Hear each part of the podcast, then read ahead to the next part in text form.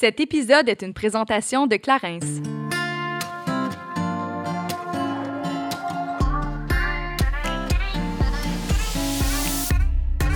Salut, ici Juliane. Et Kate, et on vous souhaite la bienvenue sur notre podcast Génération Sidechick où nous allons démystifier la réalité des femmes de notre génération. Cette folle décennie qu'est la trentaine, c'est avec humour et aucune censure que nous et nos invités allons vous révéler des faits croustillants de notre vie privée. Alors servez-vous un verre et restez à l'écoute. Cheers!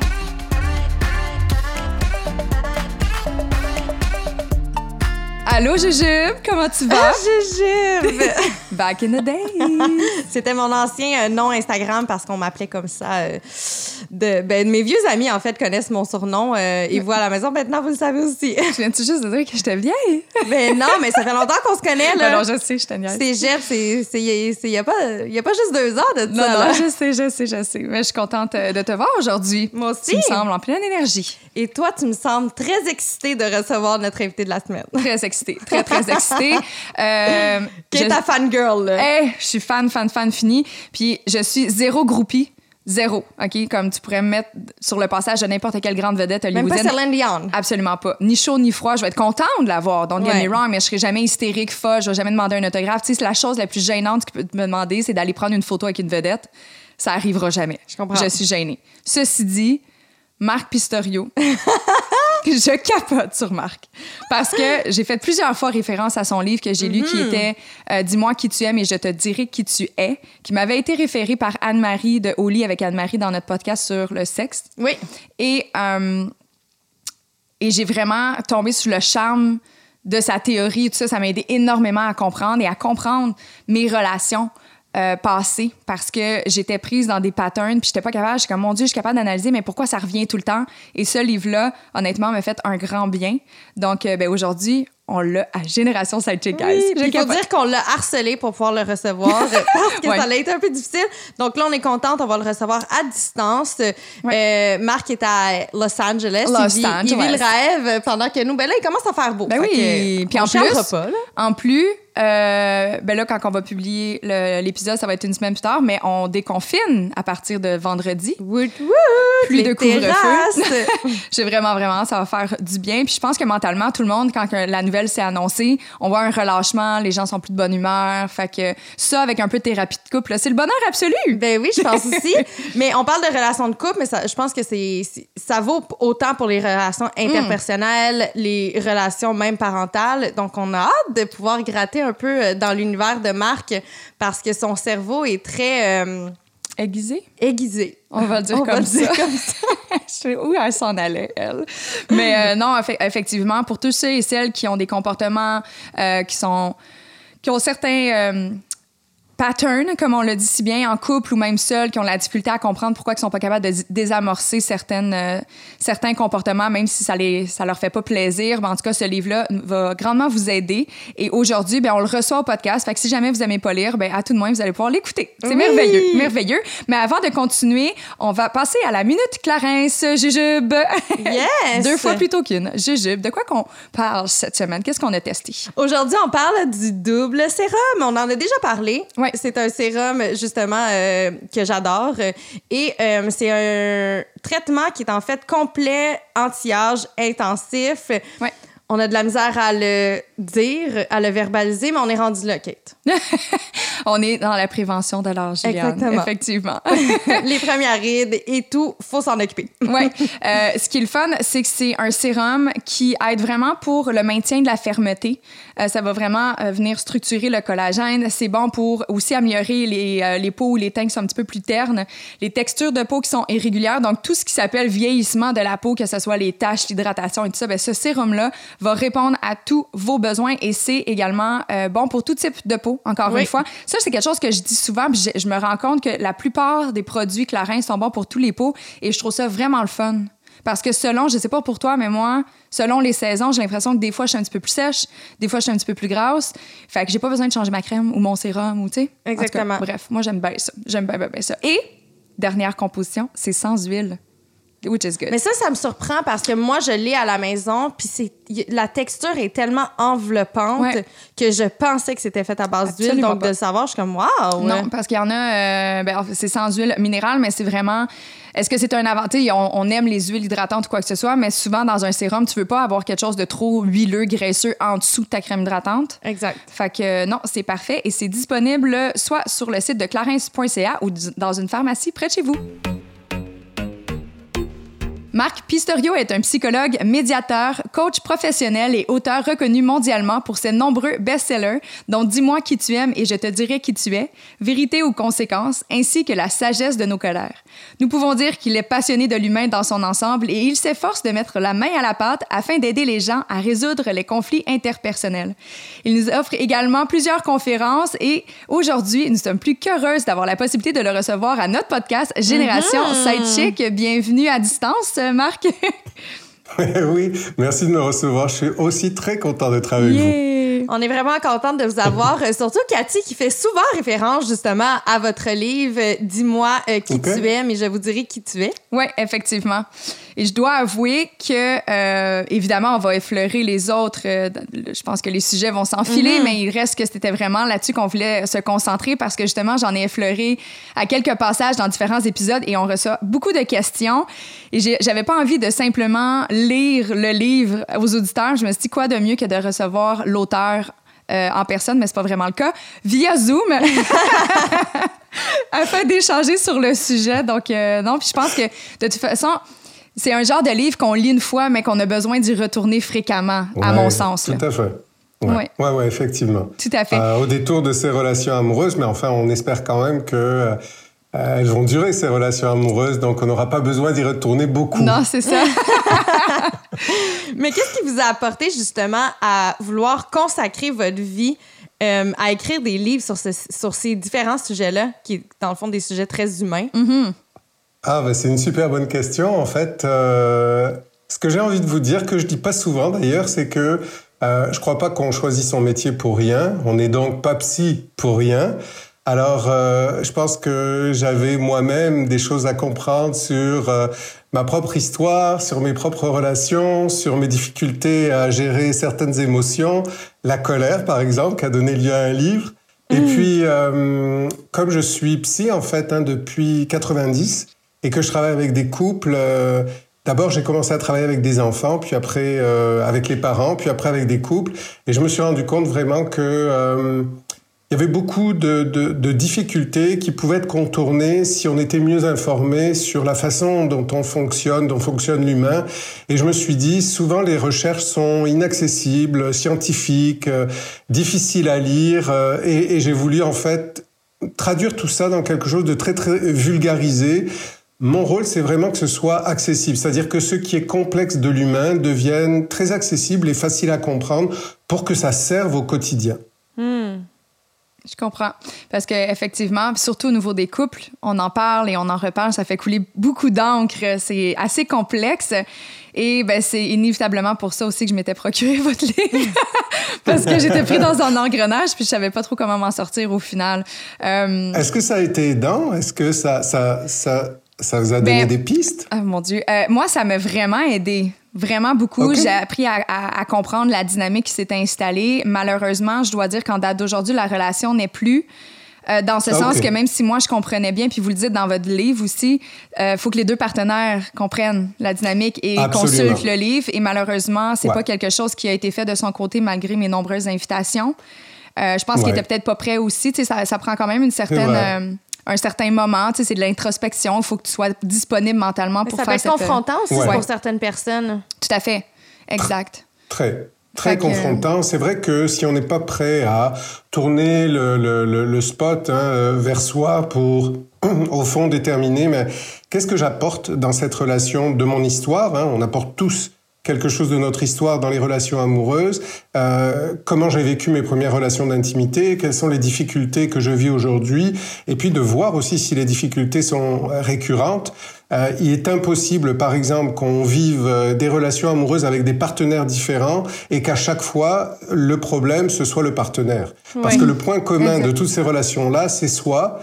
Et, et je trouve que c'est plus intéressant de regarder les choses dans ce sens-là en se disant, ah bon, mais peut-être que c'est difficile de se regarder de l'intérieur, mais à la fois, c'est certainement la clé pour vivre des relations plus harmonieuses. Si la relation, par exemple, que euh, vous avez vécue a été euh, finalement un échec, elle ne sera pas un échec si on se dit mais qu'est-ce que j'ai appris de cette relation-là et comment je peux utiliser tout ce que j'ai compris de cette relation-là pour peut-être ne pas répéter les, mêmes enjeux et vivre les mêmes erreurs.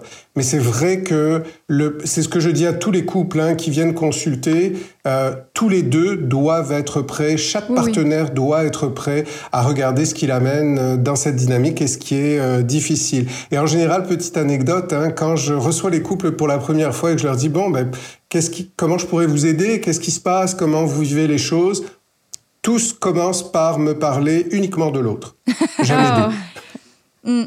Mais c'est drôle parce que moi, j'ai appris hein? à, faire l'inverse. Puis c'est une des raisons pourquoi le livre, en fait, je l'ai pris pour m'auto-analyser davantage, bien que je suis une personne qui est très adepte de la, de la psychologie et tout ça. ça fait longtemps que je fais de l'introspection, mais il reste que j'avais de la difficulté à comprendre pourquoi j'étais pris dans mes engrenages, pourquoi que ça, ça faisait toujours surface, puis j'ai eu besoin d'analyser la chose. Puis une fois le, le livre lu, des fois, évidemment, je partageais des certains, euh, des certains moments du livre.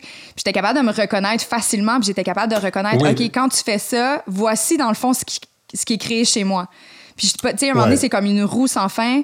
Mais de, de me comprendre, moi, c'est une chose, mais si mon partenaire comprenait pas ce qui faisait déclencher des insécurités ou autre, je ah, tu sais, c'est faut vraiment, c'est vraiment un travail d'équipe finalement, tu sais. Ouais.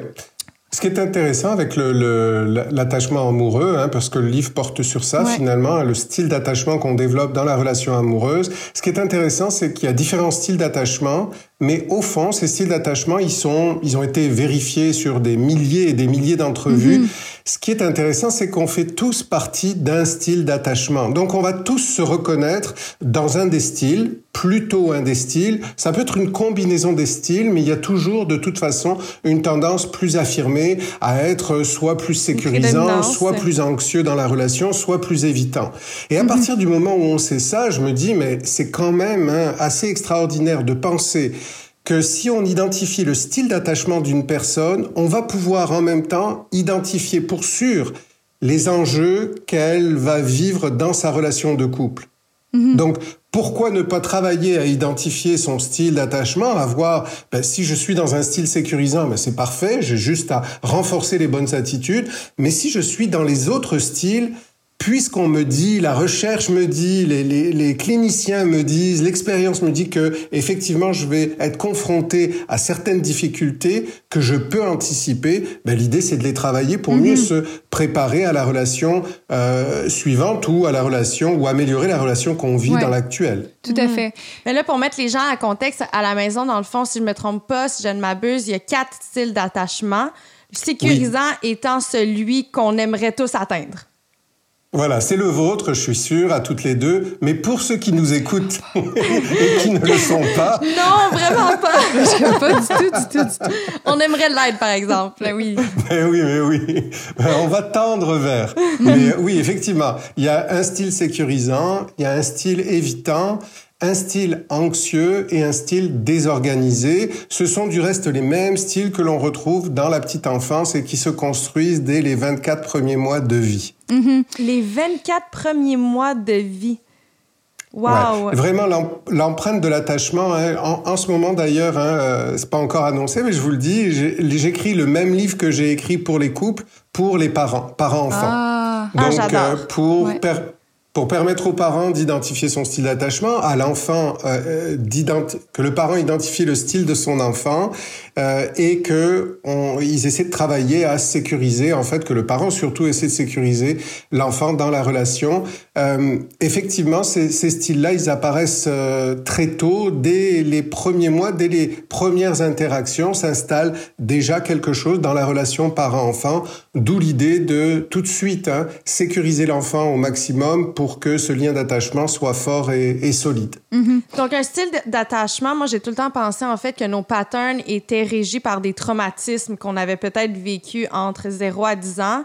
Mais là, de ce que vous décrivez, dans le fond, c'est plus les énergies puis l'espèce de, de, de, sécurité qu'on a reçue de, de, nos parents, mais dès un très, très, très jeune âge. Là.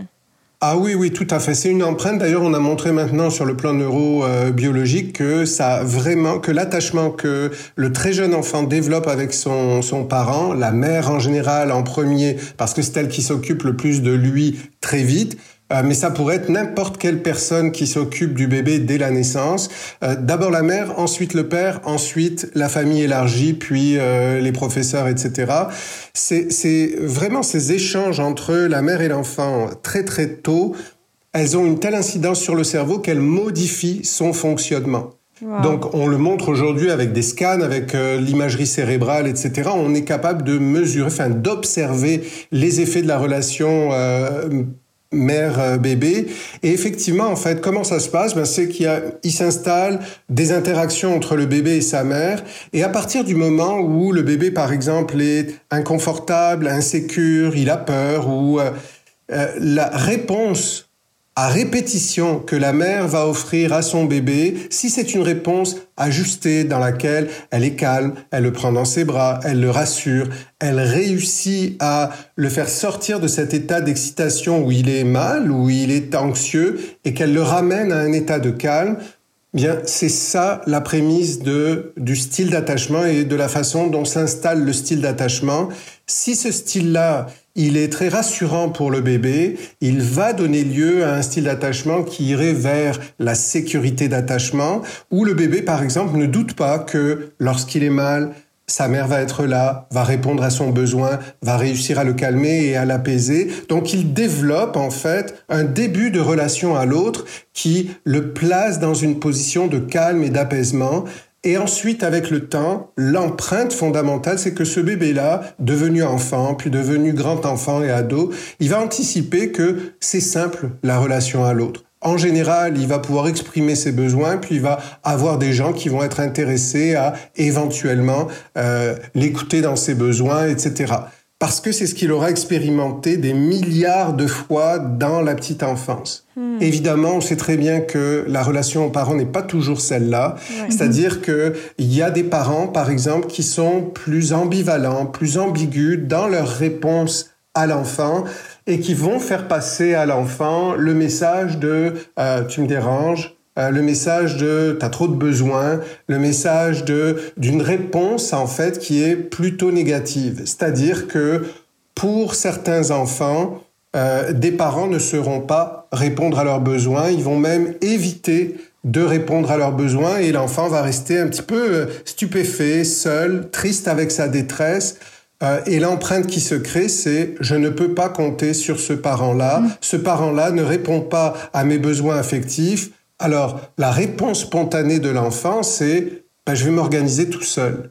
Et ça crée en fait des personnalités, des styles d'attachement évitants où l'enfant finalement se dit ben, dans la vie c'est comme ça on s'organise tout seul et ça ça va faire des gens qui en grandissant deviennent hyper autonomes euh, des gens qui ont de la difficulté à entrer dans l'intimité parce que pour eux l'intimité est insécurisante hmm. de l'autre côté du spectre on a des enfants qui euh, se retrouvent avec des parents qui répondent à leurs besoins, euh, des fois de façon très très très adaptée, un petit peu envahissante, et puis des fois de façon euh, plus distante et froide. Et ces enfants-là sont pris avec une anxiété parce que ils ne savent pas si ce parent qui est tantôt là, tantôt pas là, ne va pas carrément les abandonner, les laisser pour compte. Et dans ces cas-là, la stratégie que ces enfants développent, c'est bien si je reste dans la proximité extrême avec mon parent, eh bien dès qu'il va être disponible, euh, je vais pouvoir tout de suite satisfaire mon besoin. Ce sont des enfants qui sont beaucoup plus insécures, qui sont dans une relation aux parents plutôt fusionnelle. Ils ne sont pas bien dans la séparation, ce sont des enfants qui ont besoin de rester collés aux parents pour se sécuriser. Donc des enfants qui vont avoir plus de difficultés à entrer au service de garde, à entrer à l'école parce que la séparation est souffrante. Ce style d'attachement, c'est le style d'attachement anxieux. Dans les relations amoureuses, ça donne des gens qui sont toujours collés à leur partenaire, qui ont peu d'autonomie, qui sont très très insécures lorsque le partenaire veut s'éloigner. Et puis rapidement, le dernier style d'attachement, c'est le style désorganisé. Et ça, c'est le style qui est, euh, qui est développé par des enfants qui sont plutôt issus d'un milieu abusif, euh, physiquement, euh, sexuellement, ce sont des milieux de violence où l'enfant est véritablement pris d'une peur extrême face à son parent parce que ce parent-là peut être violent, soit d'une violence que l'enfant observe entre les parents, avec les frères et sœurs ou euh, qu'il subit lui-même. Et ce sont des enfants vraiment qui sont dans une ambivalence complète entre la volonté de proximité et la volonté d'extrême distance sont vraiment, hein, on est dans les extrêmes. Donc dans la relation amoureuse, ça va être des gens qui tout à coup vont vouloir être très très très proches, et puis du jour au lendemain, vous n'entendez plus rien parler d'eux. Euh, ils sont très très distants, ils deviennent très froids et euh, la relation devient complexe et difficile, parfois même avec des enjeux de violence. OK. Fait que tu sais, c'est pas. Tu sais, il y a vraiment. C'est distinct, là. Juliane elle est comme, oh my God. Wow! Mais tu sais, c'est pas. Au début, tu sais, il y a plein de personnes qui pourraient croire que justement d'avoir un style ou d'avoir développé un style d'attachement anxieux ou quoi que ce soit, c'est quelqu'un, par exemple, qui a eu un traumatisme tel que l'abandon propre et dur. Tu sais, c'est pas nécessairement ça. Ça peut être, par exemple, d'avoir laissé son bébé le pleurer trop longtemps avant d'aller le chercher. Ça peut, ça peut être dans des petits Ouais. gestes, là. C'est pas obligé d'être un, un gros geste marquant. Non, mais c'est ça. Mais Juliane, il y a quand même une chose euh, où, où- elle a raison, c'est que il faut qu'il y ait une forme, je dirais, de traumatisme. Mais le traumatisme, c'est pas forcément j'ai été battu et, euh, et j'ai fait des séjours répétés euh, dans les hôpitaux. Le traumatisme, ça peut être un traumatisme affectif de l'ordre de moi, dans ma sensibilité d'enfant, de- par rapport à mon intelligence, par rapport à mes besoins, j'ai besoin d'être sécurisé d'une certaine façon et mes parents ne savent pas y répondre. Donc c'est pas par parce que le parent est méchant ou parce que le parent volontairement euh, veut être distant, c'est parce que le parent décode mal le besoin affectif de l'enfant. D'où, hein, les, par exemple, les mères sécurisantes sont des mères qui lisent, qui décodent bien les comportements de leur bébé et qui savent s'y ajuster spontanément. Elles savent le prendre dans les bras, elles savent le réconforter, le calmer. Des mères, par exemple, qui sont plus anxieuses, ont de la difficulté avec l'enfant parce qu'elles ont l'impression qu'elles doivent tout, tout prévenir, elles doivent être collées à lui. Euh, des fois, elles sont pas disponibles, elles en ont marre parce que ça réclame une énorme énergie, hein, cette anxiété. Donc, c'est ce désajustement entre le besoin de l'enfant et la capacité du parent à répondre efficacement à ce besoin qui fait le trouble. Ou j'imagine que ça peut être une mère qui est très, très euh, présente et même accaparante, et le père qui est très distant, qui va venir aussi chercher un débalancement chez, un bébé, chez un enfant. Oui, tout à fait. Plus on se retrouve dans des extrêmes, et c'est-à-dire dans des comportements parentaux où les styles sont différents, plus l'enfant risque d'être troublé. Alors une maman qui est très fusionnelle, elle fait passer le message à l'enfant que dans la vie, il faut rester collé pour être sécurisé. Un papa qui est très distant insécurise son enfant parce que l'enfant aurait besoin de cette proximité, il la vit avec la mère, et tout à coup, il vit une relation à son père dans la distance. C'est ça qui est troublant la cohérence des styles parentaux va faire en sorte que l'enfant va vivre une relation beaucoup plus équilibrante et sécurisante pour lui. Wow. C'est quand même fou. Puis, tu sais, pour ceux et celles qui avaient peut-être pas compris, on l'a dit au début, là, mais juste pour être sûr, la raison aussi pourquoi on s'en va là-bas, c'est, comme Marc l'a dit au début, c'est vraiment dans la petite enfance que, les styles d'attachement qu'on va développer, finalement, le Oui. parent, donc notre représentation de la sécurité ou quoi que ce soit qui est le parent, va se transposer envers notre partenaire amoureux avec le temps. Exact. Exact? En fait, c'est que nos rôle- premières interactions vont être le reflet de toutes les relations interpersonnelles qu'on va vivre à l'âge adulte et dans notre vie plus tard. Exact, exact. Et, en même temps, ce qu'il faut savoir, hein, c'est que ce style d'attachement qui s'installe dans la petite enfance, il a tendance à être constant, il a tendance à demeurer. Donc, ça veut dire que dès la petite enfance, on peut prévoir quel sera ce style d'attachement à l'âge adulte. Il va être modifié seulement et seulement si la personne fait un travail sur elle-même. D'où l'idée d'une démarche en thérapie, d'où l'idée de lire, de s'informer, etc., etc.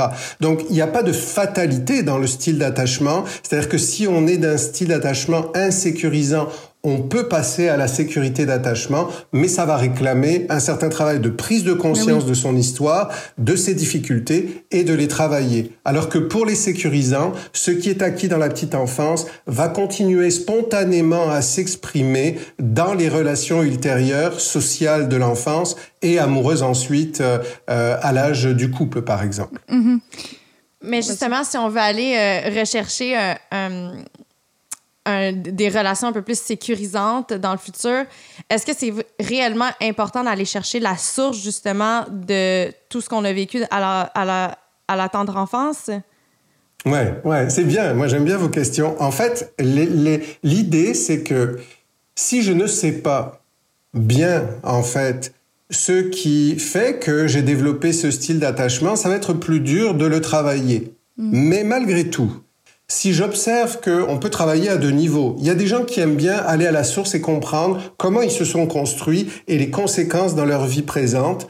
Il y en a d'autres qui disent moi, ça m'est égal de savoir quelle est l'origine. Je sais bien que j'ai eu des relations difficiles avec mes parents, puis que mes parents n'ont pas répondu à mes besoins. Ce que j'observe aujourd'hui dans mes relations, c'est que j'ai tendance à être colérique, j'ai tendance à, tendance à être anxieux, j'ai tendance à être évitant, j'ai tendance à avoir du mal avec l'intimité, du mal avec le dévoilement. Moi, je veux savoir, docteur Pistorio, comment travailler ces comportements-là. Qu'est-ce que je dois faire? Et ce que je fais en thérapie de couple, je pars de ce qui pose problème à la personne. Donc souvent, quand j'ai le couple, hein, une interaction qui a donné lieu en général à un conflit, à une distance, et je reprends en fait la dynamique de départ en leur disant voici où vous vous perdez et voici pourquoi. Alors, il faudrait mhm. plutôt substituer tel type de comportement. Il faudrait plutôt faire une pause. Il faudrait plutôt apprendre au fond, hein, et ça c'est fondamental, à se réguler sur le plan émotionnel. Mhm. Les gens qui vivent des relations amoureuses difficiles, c'est parce qu'ils ne savent pas réguler leurs émotions. C'est normal, on ne leur a pas appris de façon efficace dans la petite enfance. Mhm. Parce que je dois avouer, moi, ce qui est mon plus grand défi, je comprends absolument tout mon cheminement cérébral, dans ce sens que je suis capable d'auto-analyser, j'ai une Très, tu sais, Juliane, tu pourrais dire en témoigner, là, je suis très consciente de mes qualités et mes défauts. Je suis comme, oh my God, là, j'ai explosé à cause de telle chose. Tu sais, je suis capable de l'analyser. Mais moi, je te trouve bonne. Mais malgré tout, je suis pas capable de me contrôler quand il y a des, quand il y a des émotions qui agissent ou qui arrivent spontanément, malgré que je le sais qu'il faut que je prenne le contrôle. Puis à chaque fois, je suis comme, Cathy, t'as encore répété la même chose. J'ai la difficulté à, tu sais, comme, à me calmer pour que, on dirait qu'il n'y a pas de l'autoroute, elle n'existe pas, là, c'est connecté directement à mon cerveau, puis ça, ça, explose. Mais si je peux te lancer une fleur, qu'est-ce que je trouve beau de toi, c'est que tu es quand même capable de prendre un recul sur tes actions et les analyser par la suite et ensuite savoir qu'est-ce qui avait lieu d'être et qu'est-ce qui avait moins lieu d'être. Oui, tout à fait. fait que tu es capable, ben, capable, quand même de, de mhm. t'auto-analyser, puis ça, c'est vraiment une belle qualité. Là. Merci, merci. Beaucoup d'années de En fait, c'est parce que En, fait, Cathy, je pense que euh, là où vous êtes, c'est un intermédiaire. C'est-à-dire qu'il y a des gens avec qui on commence à travailler et ils n'ont aucune conscience, aucune idée de qu'est-ce qui fait que, euh, qu'est-ce qui se passe dans leur tête, euh, qu'est-ce que de faire des liens avec leur histoire. ils, ne savent pas comment changer leur comportement, etc. Là, là où vous êtes, c'est dans à ce stade de prise de conscience où vous avez compris plein de choses de votre histoire mais ça n'est pas intégré sur le plan émotionnel. Mhm. Et ce que je veux dire par là, c'est que à partir du moment où on comprend, parce qu'il y a plein de gens hein, qui comprennent plein de choses d'eux-mêmes, euh, comprendre en fait n'est pas suffisant parce que c'est au niveau cognitif et qu'on a besoin de faire descendre ça dans l'émotionnel pour être capable de le gérer en fait au quotidien. Mhm. Donc à partir du moment où je sais que je vais avoir tendance à euh, être en colère pour différentes choses, j'ai déjà identifié quels sont mes déclencheurs. Qu'est-ce mhm. qui me déclenche? Ça sera pas la même chose pour une personne ou pour une autre, mais dans la relation amoureuse, on sait en général que quand mon partenaire, quand ma partenaire a tendance à me dire telle chose, à faire telle chose, à avoir telle attitude, à me parler comme ça ou à réagir comme ça par rapport à une question de ma part ou etc., en général, ça déclenche quoi? La colère, la tristesse, le retrait, etc., etc.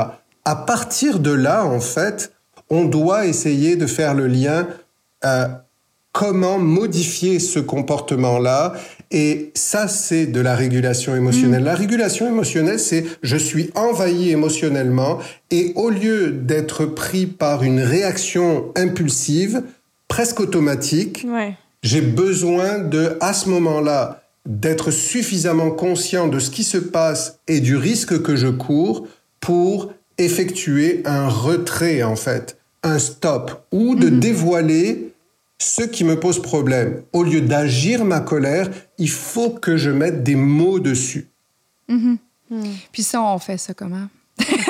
Mais je trouve ça difficile parce que, tu sais, j'ai été célibataire pendant un an avant de commencer ma, ma relation dans laquelle je suis en ce moment et euh, j'avais l'impression d'avoir vraiment appris énormément sur moi-même, d'être vraiment finalement en contrôle de mes émotions. J'avais l'impression que même dans mes relations interpersonnelles avec mon entourage, mes collègues de travail, j'étais capable de prendre un pied de recul sur mes réactions. Et là que je suis en couple, j'ai l'impression que je suis retournée à mes mauvais patterns et que là, j'ai oui. encore de la misère à Oui. justement reconnaître ou pas reconnaître, mais je suis un peu comme toi, tu sais, je suis réactive, puis c'est après coup que je reconnais au lieu de- d'être capable d'en prendre conscience au moment Avant, même, puis de faire OK, non, tourne ta langue cette fois, ou tu sais, En fait, l'idée, c'est même pas de tourner sa langue, c'est de pas la faire tourner du tout. C'est-à-dire de se taire. C'est-à-dire de.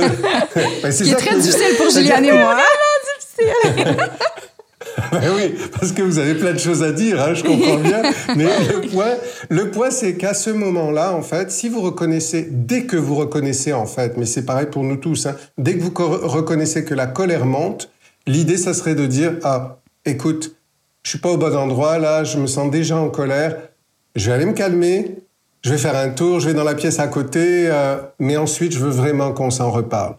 Et c'est ça qui est difficile, c'est de contenir en fait cette énergie débordante, alors qu'au fond, ce qui est beaucoup plus important, c'est d'accepter que votre colère est légitime, c'est-à-dire qu'il y a quelque chose en vous qui a été bousculé, qui a été euh, troublé, et vous avez le droit de vouloir en parler. Donc la distinction, c'est j'ai le droit, j'ai droit à mes colères, elles sont légitimes, quelque chose en moi a été dérangé. Par contre, je ne peux pas exprimer ma colère n'importe comment parce que si vous faites ça, la personne qui vous écoute ne voit que la forme et perd le fondement du contenu alors Ouais. que le contenu était valide. Effectivement. Donc l'idée, c'est vraiment, hein, dans un moment où vous sentez que vous êtes en colère, ça peut même mettre une, une stratégie qui est mise en place et qui est discutée avec le partenaire, de dire, écoute, moi je veux travailler mes colères, je veux pas qu'on se perde dans les colères, je veux pas qu'on s'éloigne puis que ça prenne des heures. Alors ce que je te propose, c'est que quand je vais me sentir en colère, je vais te le dire, je vais faire une pause. Toi aussi, j'aimerais bien que tu fasses la même chose. Par contre, je veux qu'on se garantisse de s'en parler ensuite une fois qu'on est calme et de pas se dire ah c'est plus d'actualité, je suis calmé maintenant, c'est bon, c'est passé. Non, c'est pas passé. Et c'est ça le point, c'est d'être capable d'amorcer des discussions constructives avec son Ouais. partenaire. Il faut absolument que l'autre soit dans la même disposition, sinon ça ne marche pas. Vous ne pouvez pas être en relation avec quelqu'un qui vous dit t'es compliqué, ouais on te veut toujours parler, mais écoute pour moi c'est pas un problème, eh on me changera pas. Tout ça là, ce sont vraiment des drapeaux rouges qui vous disent cette personne-là n'accepte pas de se regarder, de se remettre en question et la relation n'ira nulle part. wow. Puis j'ai envie de poser la question, tu sais, tantôt, on, vous parliez justement des éléments déclencheurs, c'est d'être capable de les reconnaître. Si, exemple, on est dans une position où on reconnaît les éléments déclencheurs à nos émotions, je vais, je vais dire négatives, mais à mon sens, les émotions ne sont pas positives ou négatives, c'est juste des guides. des émotions réactives. Des émotions réactives qui sont, qui sont pas confortables, on va dire comme ça. Euh, mais une fois qu'on les a identifiées, mais malgré tout, ça revient, c'est récurrent qu'on n'est pas capable de changer son comportement parce que, exemple, un élément déclencheur vient jouer trop profondément sur une valeur, par exemple, et pour nous, c'est non négociable. La solution, autrement dit, ce serait si l'élément déclencheur, exemple, dans ce cas-ci, on, parler- on parle de relation amoureuse, fait que ça serait déclenché par le partenaire X, mais si lui ne modifie pas son comportement, c'est quasiment voire impossible de se calmer finalement. Ouais. Mais ouais, j'ai l'impression qu'en ce sens, ça devient un red flag. Ben, je sais Ben, pas. ben, en, fait, en fait, le point, c'est que l'idée, ce que déclenche l'autre, n'appartient pas forcément à l'autre. Mm-hmm. C'est un déclencheur pour moi, une difficulté pour moi, Mais il faut faire attention à une chose, même si l'autre déclenche quelque chose en moi, je suis et je reste responsable de comment, d'apprendre à comment gérer ça. Donc ça peut pas être juste, ben, quand tu fais ça, tu me mets en colère. Arrête de faire ça, je serai plus en colère. Ça, c'est pas de la résolution. Ça, c'est de l'évitement. Et puis, vous demandez à l'autre de s'ajuster par rapport à quelque chose que vous ne savez pas gérer. Alors que l'idée, ce serait, quand tu as telle attitude, ça me déclenche, ça déclenche une colère et que de votre côté, vous puissiez déterminer, mais c'est quoi cette colère? Au fond, est-ce que ce qu'il déclenche n'est pas une attitude dans mon histoire que j'ai subie à répétition et pour laquelle je me suis sentie impuissante. Il faut ramener les choses en perspective et se dire, mais au fond, moi je dis toujours ça, hein, votre conjoint, s'il est bien intentionné, hein, s'il veut essayer de comprendre d'où vous venez, puis qu'il est capable de dévoiler d'où il vient aussi dans ses vulnérabilités, le conjoint, c'est notre solution, c'est jamais notre problème. Si vous vous dites a priori, c'est pas mon problème, mon conjoint, c'est ma solution. À ce moment-là, c'est d'essayer de l'associer à la résolution. Donc, il hein, faudrait qu'on ait des choses plus précises hein, dans ce qui, par exemple, vous déclenche. Mais si on avait une interaction typique entre vous et votre conjoint, on pourrait regarder à ce moment-là, OK, quand il fait ça, ça vous déclenche, mais d'où elle vous vient cette sensibilité? Comment se fait-il que vous êtes sensible à ça? Alors que peut-être Madame X ou Y ou n'aurait pas cette réponse-là réactive. Mais si, Ça veut dire admettons- qu'il y a quelque chose de votre histoire, de, je finis juste cette phrase, il y a quelque chose de votre histoire, de votre histoire affective Mhm. qui est irrésolue et que vous ramenez à répétition dans l'interaction avec le conjoint. Je comprends. Qu'est-ce que dire, Joe? J'ai- J'avais le goût de- d'y aller avec un exemple un peu plus précis, là, puis on- je parle de ni l'une ni l'autre, juste d'une relation en général. Mais s'il y a eu bris de confiance dans une relation en tout début et que gén- généralement ça va causer un peu d'insécurité euh, chez nous par la suite, euh, est-ce que dans cette optique-là, si la personne par la suite continue à euh, pas être en mesure d'être capable d'être rassurant dans la relation, Ouais. mais ça peut être quand même lui qui devient l'élément déclencheur? Absolument, absolument. Vous avez raison. Alors en fait, dans ce cas-ci, c'est sûr que le, pour vraiment, hein, pour que ça serve à tout le monde, le couple et le sens du couple, le fondement du couple, c'est la sécurité. Si dans un couple, vous êtes insécurisé à répétition, vous êtes dans une relation dysfonctionnelle et toxique. Donc, le point, ça va être de dire à votre conjoint, telle attitude m'insécurise, elle m'insécurise pour telle raison, parce que ça me rappelle telle chose, parce que j'ai vécu ça à répétition, parce que... Et à ce moment-là, dans votre dévoilement, ce que vous demandez au conjoint, c'est est-ce que euh, je préférerais, ou si c'était possible, dans un moment comme ça, j'aimerais pouvoir venir vers toi et me rassurer. Donc je vais te parler de moi et j'aimerais que tu me sécurises. Et être sécurisé à ce moment-là, c'est pour lui de dire ah, ok pour moi c'est pas important de continuer à avoir ce comportement là si ça t'insécurise je vais faire attention par contre si des fois je l'échappe ou je me rends pas compte il faudrait voir de quelle insécurité on parle hein, euh, faut pas que ce soit quelque chose de l'ordre de ben euh, je te trompe tous les soirs et c'est pas grave ça doit être- c'est un peu extrémiste. Ouais, non. Hein? Ça doit être, ça doit être des choses que vous mais ça pourrait être, par exemple, bah, tu sais, je te, quand t'es avec d'autres gens, etc., moi, je suis plus insécure à cause de certains comportements euh, plus séducteurs, etc. Ça, faut voir, en fait, ceux qui vous insécurisent et de le mettre en mots de façon suffisamment claire pour dire comment on pourrait travailler ça ensemble moi, de mon côté, euh, qu'est-ce que je peux faire? Mais toi, de ton côté, qu'est-ce que tu pourrais faire pour me sécuriser? Ben moi, par exemple, dans un moment d'insécurité, ça me, ça me, ça me sécuriserait de venir te parler, puis que tu prennes deux minutes ou qu'on choisisse un temps pour s'en parler, que je sente ta disponibilité à écouter ce qui me pose problème, ou que je puisse rester dans tes bras juste le temps de me calmer parce que je suis et de sentir encore une fois cette disponibilité. Le conjoint bien intentionné, vous lui donnez les clés de mieux vous aimer. Sa seule réponse, ça devrait être mais oui, ça va me faire plaisir. Bien sûr que je veux ça. Puis ça va être beaucoup aussi dans excuse-moi, je me suis pas rendu compte, euh, mais regarde, je vais faire attention. Ou dis-le-moi quand tu vois que euh, j'ai cette attitude-là.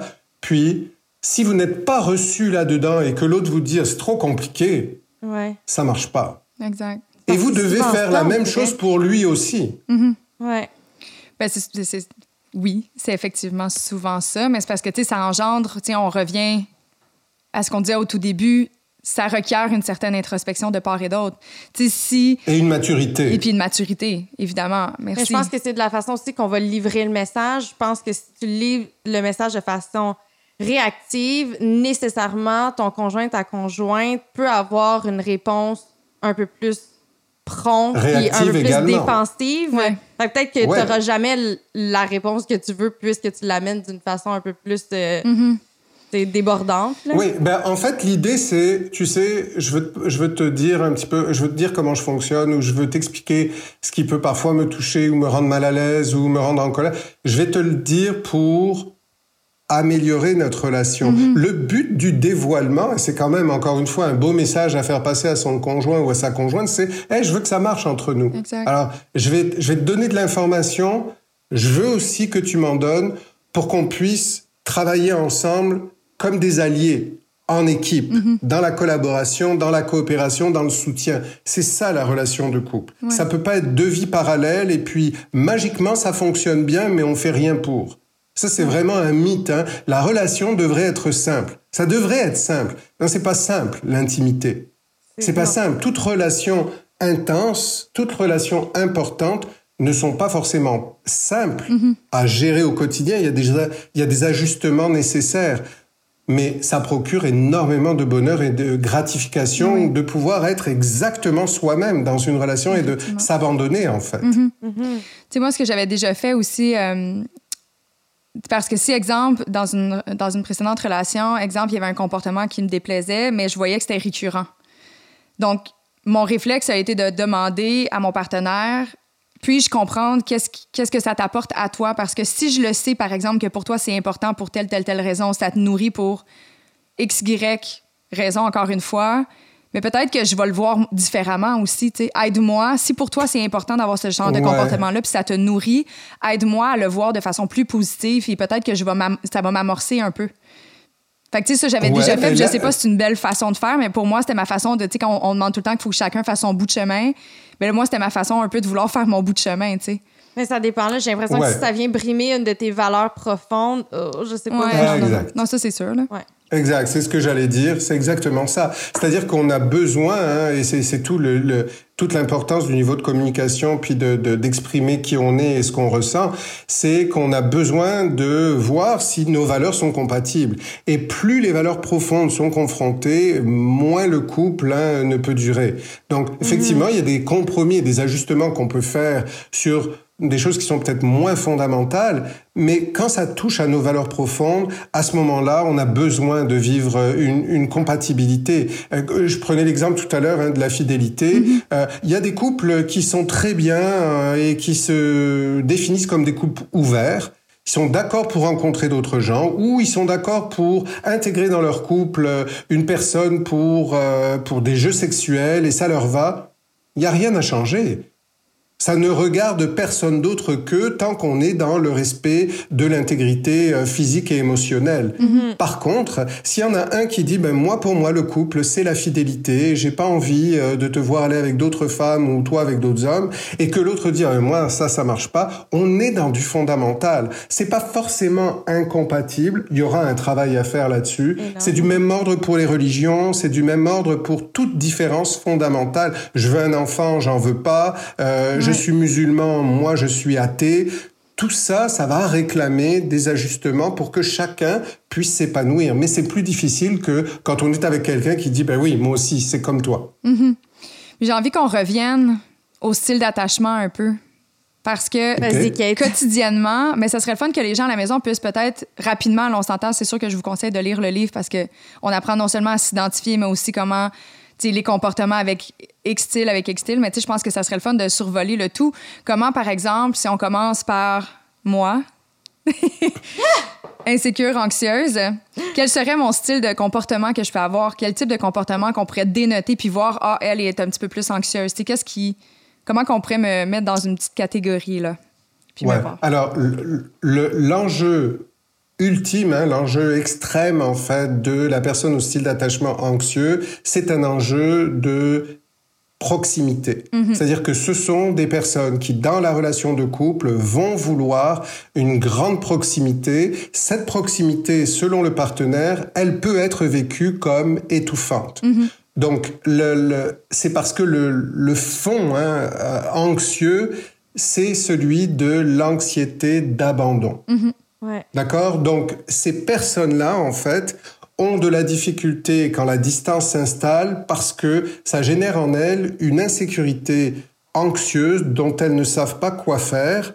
La résolution, en fait, c'est d'aller conquérir, pour tous les styles d'attachement hein, euh, euh, insécurisants, c'est d'aller conquérir la dimension manquante. Donc, pour les personnes anxieuses, ça va être de conquérir un petit peu plus d'espace pour elles-mêmes et d'accorder un petit peu plus d'espace à l'autre en développant des éléments de sécurité qui vont être, ben, des fois, euh, je vais avoir besoin de proximité. Si tu trouves que c'est trop pour toi, si tu trouves que c'est étouffant, dis-le moi et on va essayer de regarder comment on peut faire. On va essayer, moi, je vais essayer de réinvestir la part de moi qui a eu de la difficulté avec euh, la solitude, avec la distance, etc., avec ultimement l'abandon. Donc, la personne anxieuse, c'est la proximité à outrance, la fusion euh, et la difficulté à vivre la distance. OK.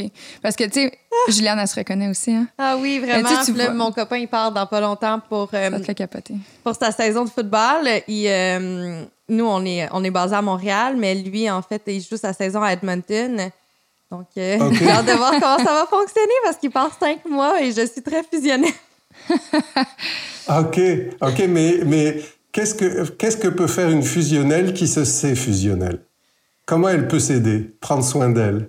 Mais moi, j'ai l'impression que Ouais. peut-être que cette distance-là va pouvoir justement m'aider à être un peu plus indépendante et autonome seule parce que Ouais, ouais. l'attachement va être encore là. Tu sais, on est encore un couple. Il va y avoir une communication, mais qui va être seulement virtuelle. Mais je pense que juste d'avoir ça, ben, ça va peut-être me sécuriser puis me permettre justement à, à voir comment je fonctionne dans un quot- quotidien sans avoir la proximité physique. Ouais. Ouais, mais à ce moment-là, en fait, vous avez, hein, pour travailler ensemble, je ne sais pas si lui, de son côté, il est plutôt fusionnel, évitant ou sécurisant. L'idée, ça serait... Jordan, il est très Ouais. sécurisant. Il est sécurisant. Bon, alors insécurisant, ça c'est ça c'est important hein, pour euh, que, que les gens le sachent et puis que, que vous le sachiez.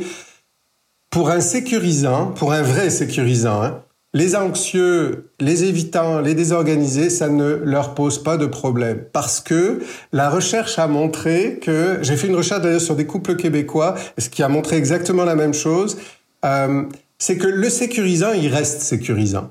C'est-à-dire qu'il n'est pas, il ne perd pas sa sécurité au contact d'un insécurisant. Et ce qu'on a montré, c'est qu'au contraire, si on a la chance de rencontrer un vrai sécurisant ou une vraie sécurisante, les personnes qui sont dans l'insécurité, évitant anxieux, désorganisés, vont avoir tendance à gagner en sécurité. Alors, inspirez-vous de certains de ces comportements. Et par exemple, vous pouvez décider ensemble, ben, moi, euh, au lieu qu'on s'appelle euh, tous les jours, trois fois par jour, j'aimerais bien qu'on ait la garantie d'un moment où je sais, hors de tout doute, qu'on va se parler. Comme ça, je vais pouvoir attendre ce moment-là en me disant, ben, je vais lui parler, on va se parler.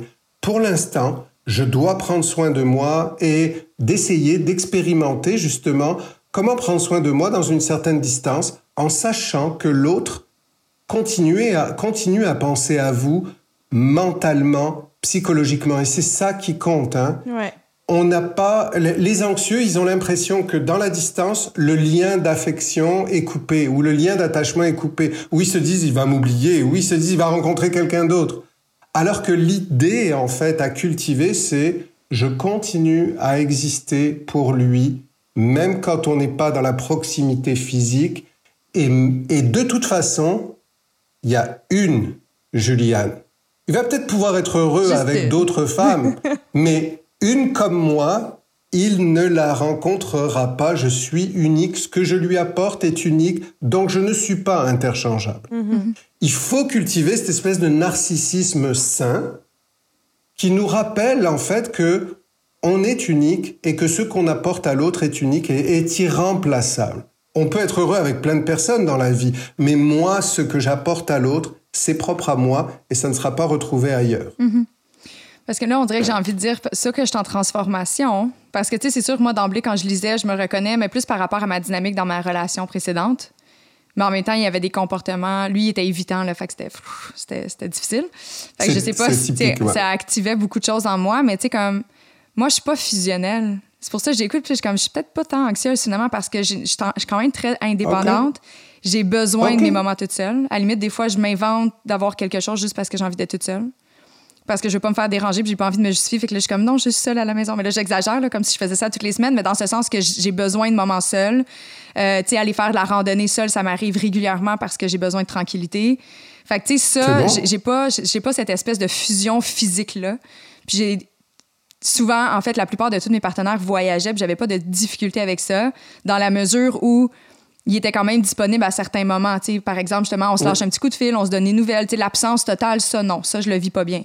Mais une fois de temps en temps, on va se donner des nouvelles, on va se garder au courant, on va se texter bon matin, je ne sais trop. sais, juste dire qu'on a une certaine présence malgré la distance. Moi, ça, je vis très bien avec ça.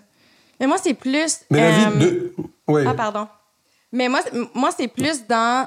Lorsque je me réveille le matin, c'est Ah, quel est ton horaire? Je vais me fondre au tien au lieu. ça, c'est vraiment typiquement. C'est ça, mon, typiquement. C'est ça, mon problème. lui, il va me dire bon, ben moi, ma journée, c'est je m'entraîne à telle heure, puis après, je fais ça. Puis je suis comme OK, bon, on va se retrouver un trou quand, quand toi, tu vas être disponible. C'est jamais quand Juliane va être disponible.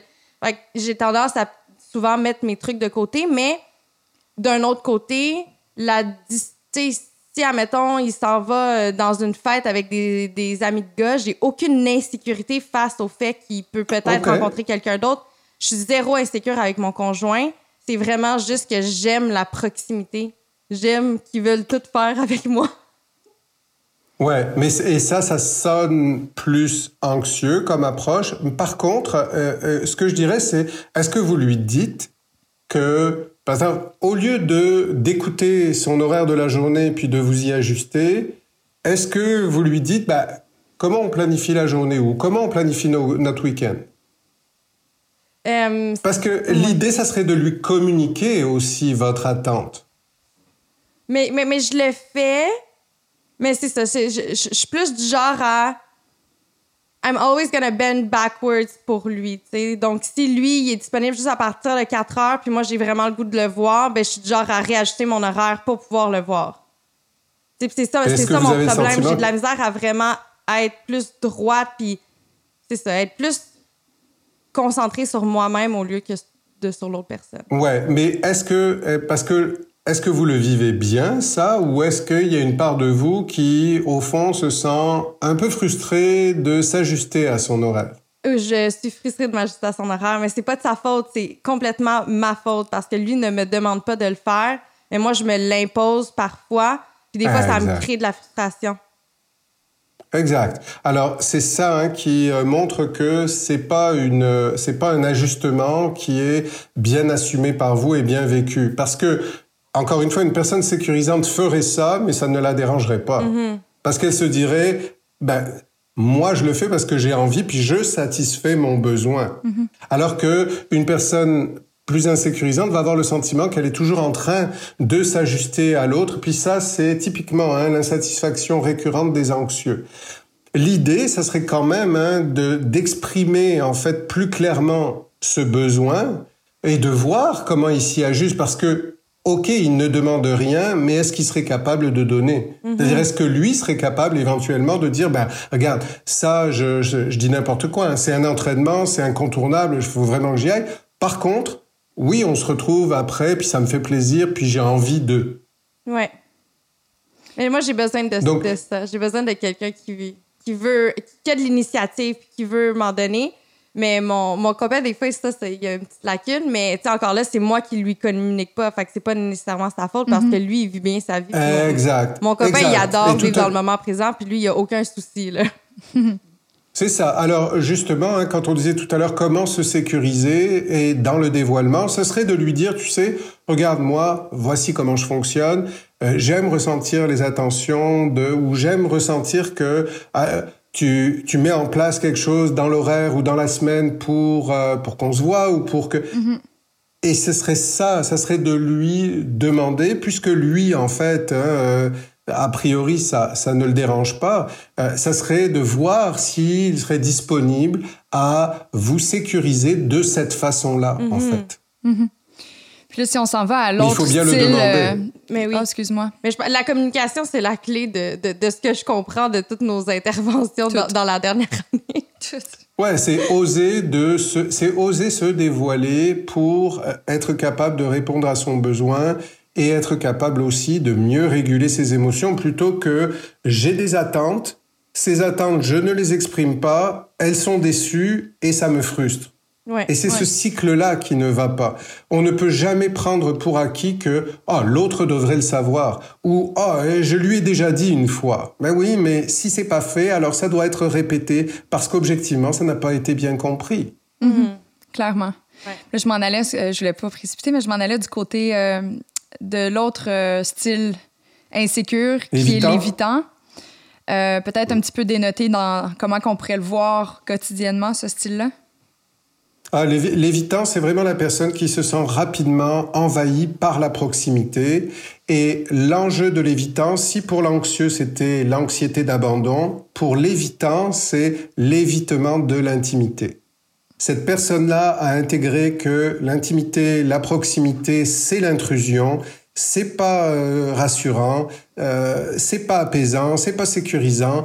Donc cette personne-là a, développé hein, une hyper-autonomie, une hyper-indépendance. Ce sont des gens avec lesquels on a du mal à entrer en contact. D'ailleurs, souvent des gens qui sont perçus un petit peu comme froids. Hein, parce que ils ne sont pas dans la, la chaleur des rapports, euh, ils sont, ils ont, ils se réservent toujours une petite distance.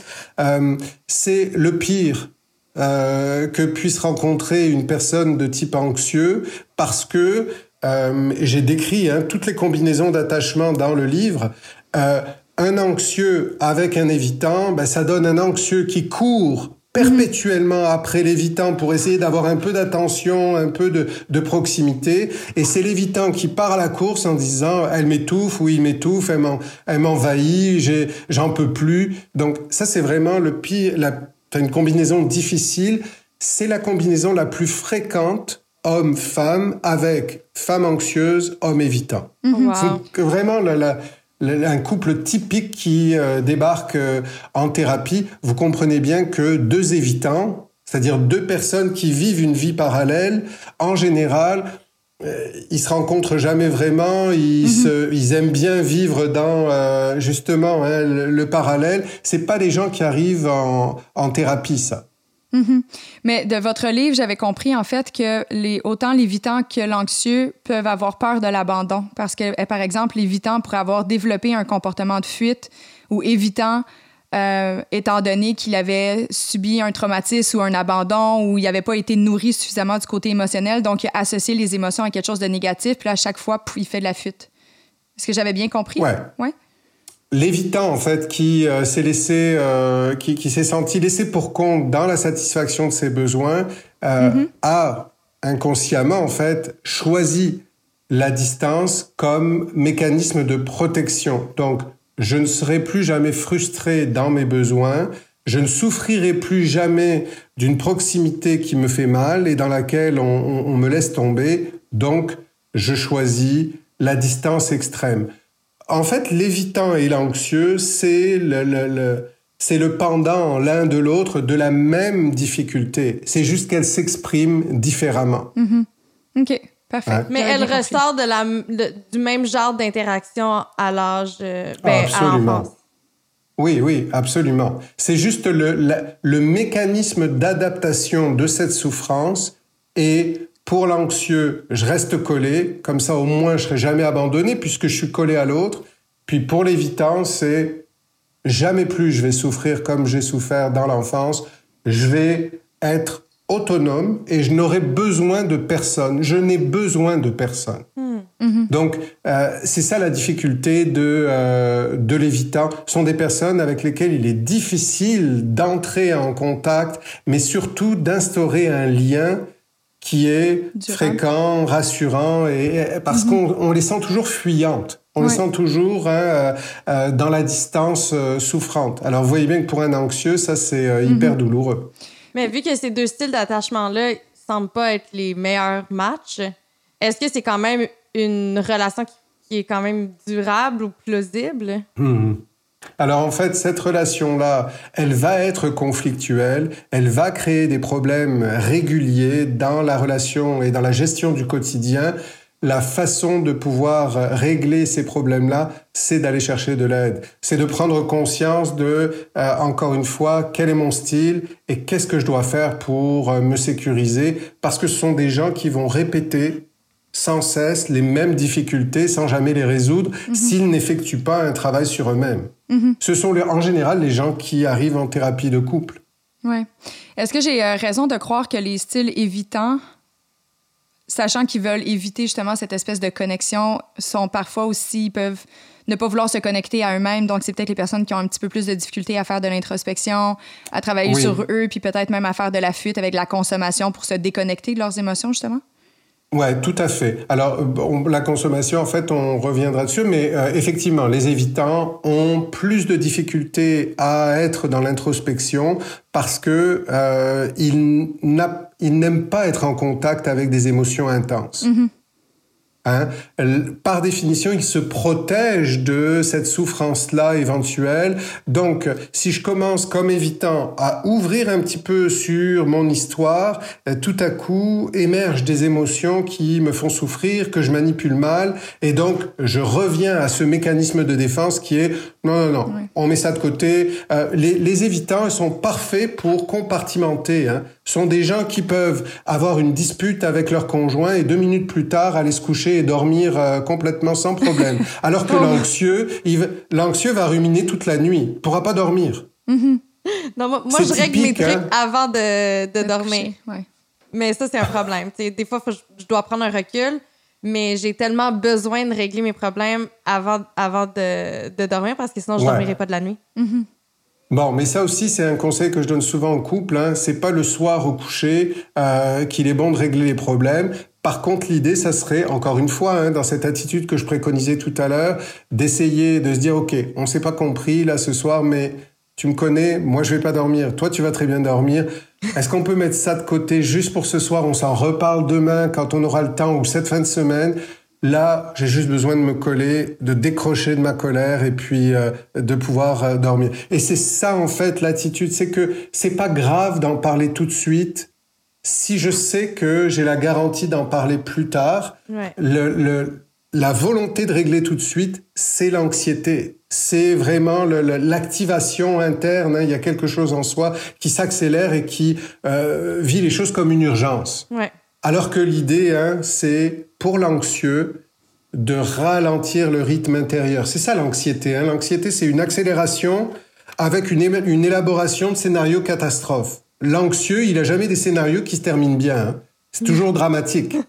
Donc l'idée, je le dis avec beaucoup de respect, hein, mais c'est dur à vivre, ça réclame beaucoup d'énergie, euh, alors l'idée pour l'anxieux, c'est de ralentir le rythme intérieur, de se dire, je me connais. Là, je pars dans ma tête, je pars dans des scénarios catastrophes. Faut que je me calme. Mm. J'ai pas à réfléchir à quoi que ce soit. La seule chose que je dois faire là tout de suite, c'est me calmer. Et c'est quoi qui me calme? Comment je me calme? C'est beaucoup plus important que d'essayer de travailler au contenu. Oui, mais il m'a dit ça, il a fait ça, il va penser ça, il va faire ça. Tout ça, là, ça nourrit l'anxiété. L'évitant, c'est simple, lui, il coupe il a cette capacité de dissociation. Oh, c'est le temps d'aller me coucher. Il veut pas y penser.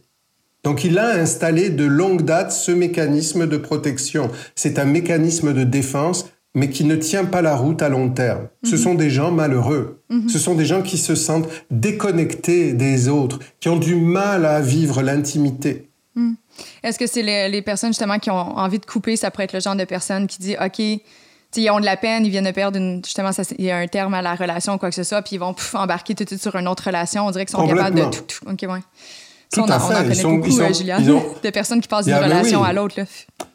Ben, moi, je l'ai déjà vécu, Pour ce qui- ça. J'ai déjà... Je suis capable de reconnaître que j'ai déjà vécu une relation avec un évitant, puis... euh, j'ai pris, quand j'ai pris le bar, ben il y en a une nouvelle qui est arrivée, puis euh, j'étais, Mais oui. j'étais Et pour l'anxieux, c'est oubliettes. pour l'an- Mais oui. Et pour l'anxieux, c'est terrible parce que l'anxieux qui veut exister dans Ouais. le regard de l'autre, tout à coup, il se sent remplacé, euh, méprisé. Alors ça, ça renforce hein, sa tristesse et, euh, et sa souffrance. Pour la consommation, euh, tout à l'heure, c'est que euh, le- le- la consommation, l'automédication, euh, donc euh, alcool, drogue, etc. Euh, on constate que euh, les, les personnes anxieuses qui euh, ont du mal à gérer leur anxiété peuvent avoir tendance à euh, avoir ce profil-là de, de consommer pour que enfin ils arrêtent de penser, ils arrêtent de se de s'inquiéter. Euh, et pour euh, pour les personnes évitantes, quand leur souffrance intérieure, leur sentiment de solitude est trop fort, ce sont des personnes aussi finalement qui, pour calmer hein, la souffrance intérieure vont recourir à des mécanismes comme le- le- les addictions pour euh, sortir de euh, d'une conscience qui qui ne savent pas gérer en fait sur le plan émotionnel. Donc les insécures globalement les insécurisants sont plus à risque de consommation que les autres et les, et les désorganisés tout autant parce que pour eux hein, euh, voyez un désorganisé comme le mélange extrême d'un anxieux et d'un évitant. Mais Mélangé. au, au potentiel plus, plus, plus, quoi, en fait. hein. Donc, c'est beaucoup plus difficile pour eux encore. Ouais. Mais là, à- afin de s'éviter euh, quelques séances de thérapie, est-ce qu'il y a façon euh, d'identifier un style d'attachement chez l'autre dès le tout début d'une relation? Parce Ben, qu'on est souvent attiré, parce que, Marc, tu- vous l'avez dit tantôt, là, c'est souvent, justement, on retrouve des évitants avec des anxieux, mais si on était capable de les identifier que, OK, peut-être que c'est pas le style d'attachement dont j'ai de besoin, ça serait plus facile, non? Ouais, ben, en fait, c'est, on me le dit souvent et on me le demande souvent. Ça, ça voudrait dire que la solution, elle n'est que chez l'autre. Alors qu'en fait, Ah, ouais. je pense que la solution, elle est aussi en soi. L'idée, c'est beaucoup plus de qui je suis sur le plan d'attachement, comment je peux travailler à renforcer la sécurité en moi, et l'autre, Bien, n'oublions pas que la relation amoureuse, c'est pas une relation rationnelle. C'est pas une relation dans laquelle euh, on va faire passer un questionnaire. et puis, si le questionnaire nous dit que, bon, mais c'est très tentant. Il y a des gens qui me le demandent, hein, mais je peux pas passer, euh, et je viens de rencontrer quelqu'un, vous voulez pas lui faire passer le questionnaire d'attachement? Je voudrais connaître son style d'attachement. Le point, en fait, c'est que si vous vous retrouvez avec quelqu'un qui est sécurisant ou avec quelqu'un qui a eu une histoire affective difficile, mais qui a compris des choses, qui est volontaire, qui a travaillé sur lui-même, qui est dans l'ouverture, à ce moment-là, vous avez autant de chances que ce couple fonctionne. Parce que l'idée, c'est pas qu'on arrive tous dans la vie avec un attachement sécurisant, c'est qu'on arrive avec un attachement qu'on a été capable de travailler pour grandir, s'améliorer, etc., etc. Et si on est avec quelqu'un qui veut la même chose, à ce moment-là, ça va marcher. Là où ça ne marche pas, c'est quand les gens sont psychorigides. Moi, je suis comme ça, puis c'est elle le problème ou c'est lui le problème, puis moi, je veux pas changer, puis moi, je veux pas travailler sur moi. Là, il y a rien à faire, quoi. Et c'est ça qui est à identifier. OK. Parfait. Donc, la question à poser, c'est combien de fois es-tu allé chez le psy? Parce que là, on voit la volonté de travailler sur soi. La question, ça serait justement de partir à la découverte de l'autre. Et puis, moi, je dis toujours aux gens, quoi, c'est au détour du quotidien, des expériences, de la première, du premier conflit, du premier désaccord, que vous allez voir comment ça se passe. Euh, mais il faut savoir une chose, c'est que tous les couples, même les couples sécurisants, ont des conflits, ont des désaccords, parce que les ruptures, en fait, émotionnelles, elles sont inévitables. C'est-à-dire que même si on s'entend très bien la majorité du temps, il y a un moment où on va être euh, un peu plus énervé, on va avoir mal compris l'autre, on va être... Et à ce moment-là, il peut y avoir une espèce de, de, de, de, de rupture hein, affective momentanée qui n'est pas un problème. Là où c'est un problème, c'est quand les gens ne savent pas la réparer rapidement. Donc, les gens qui vous disent Ah, nous, quand on est en conflit, on se parle pas de 24 heures, puis euh, il m'a boudé pendant une semaine. Là, vous avez le signe d'une relation dysfonctionnelle. Les couples qui sont en désaccord et qui sont sécurisants vont se dire, ouais, on l'a raté, hein, celle-là. Eh, c'est fini. Tu veux qu'on s'en parle? Est-ce que je peux faire quelque chose? J'aime pas quand on est comme ça. Ça va se régler dans l'heure qui suit. Dans ça se règle rapidement. Ouais. Ne restez jamais coincé dans la colère. Il y a rien à construire là-dedans. Mhm. Effectivement. Effectivement. Ben, en fait, c'est pour nous-mêmes très rongeur. Là. Ouais. Moi, quand je vis de la colère, il n'y a, a rien de positif qui émane de ça. Là. Ça me ronge beaucoup plus moi-même que mon entourage autour de Mhm. moi. Bien sûr. Ouais. Puis Ben moi- oui, ben oui. Il n'y a, rien à construire sur la colère, de même qu'il n'y a rien à construire sur la culpabilité. hein. Quand on se dit je suis coupable, je, oh, je, je me sens mal, j'ai fait ça, j'aurais pas dû, etc. Il n'y a rien à construire là-dessus. L'idée, c'est ok, ok, je, je- j'ai été vraiment là beaucoup trop réactif ou réactive. Euh, Qu'est-ce qui s'est passé? Puis d'aller vers l'autre, d'être capable de s'excuser. C'est vraiment un signe de, de bonne santé mentale que d'être capable d'aller vers l'autre en disant Je suis désolé, j'aurais pas dû te dire ça, mais regarde, je veux t'en parler parce que voici ce qui s'est passé. Ouais, c'est important. Tant de choses. On est loin d'avoir fini. Ouais, mais si tu continues justement à tout Ouais. le temps reproduire les mêmes patterns, puis à garder ces mêmes réactions qui sont assez impulsives, Ouais. comment tu fais pour t'aider à la longue? Parce que moi, tu sais, je- j'en suis consciente, mais je trouve ça difficile quand j'arrive au pied du mur de prendre un pied de recul sur mes réactions. Parce que à ce moment-là, donc, ce que, mais je pense que ça veut donc dire qu'il y a quelque chose hein, de, de, de votre histoire qui continue à créer de l'interférence et sur lequel vous avez du mal à avoir une certaine emprise. Le, le, d'abord, en fait, il faut savoir une chose, c'est que à partir du moment où, si par exemple c'est la colère et que vous réagissez de façon très très intense, très vite, mais le fait de le savoir aussi et le fait de peut-être dire à l'autre, regarde, toi t'es pas comme ça. Là où c'est plus dur, c'est quand les deux sont très explosifs. Mais si par exemple vous avez l'avantage d'être avec quelqu'un qui n'est pas hyper réactif, puis qui Ouais. réagit pas à votre colère par de la colère, l'idée, ça serait peut-être de lui dire, regarde, donne-moi un coup de main dans ces cas-là. Dis-moi, écoute, regarde là, Juliane, tu vois, quand t'es comme ça, tu sais ça. Garde, on fait une pause. Euh, veux-tu que je te fasse un thé? Veux-tu que j'aille, euh, que qu'on aille marcher deux secondes? On arrête d'en parler, mais je suis là quand même avec toi pour te montrer que je décroche pas, puis que euh, on va s'en parler. On a juste besoin de. C'est-à-dire que la pause, elle peut être initiée par l'autre. D'ailleurs, les couples qui travaillent en thérapie, ils ont, ils apprennent à dire ces phrases-là. Dès qu'il y en a un qui part en vrille ou dès qu'un se sent très très envahi, il dit ah là ça y est, ça y est, on l'a dit en thérapie, hein, c'est pas là qu'il faut qu'on parle. Je sens que je suis pas au bon endroit. Et il faut respecter à ce moment-là de laisser aller l'autre. Ça peut pas être, ben toi t'es pas au bon endroit, mais il faut qu'on règle. Moi j'ai envie qu'on en parle. Ah, Tu vois là tu t'en vas, là tu t'en.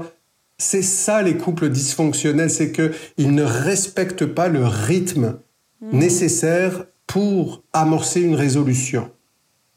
Vous, si vous avez la garantie que vous en parlerez ensuite et que vous avez constaté que tiens il l'a fait mon conjoint ou elle l'a fait ma conjointe, à ce moment-là ça vaut la peine de se taire.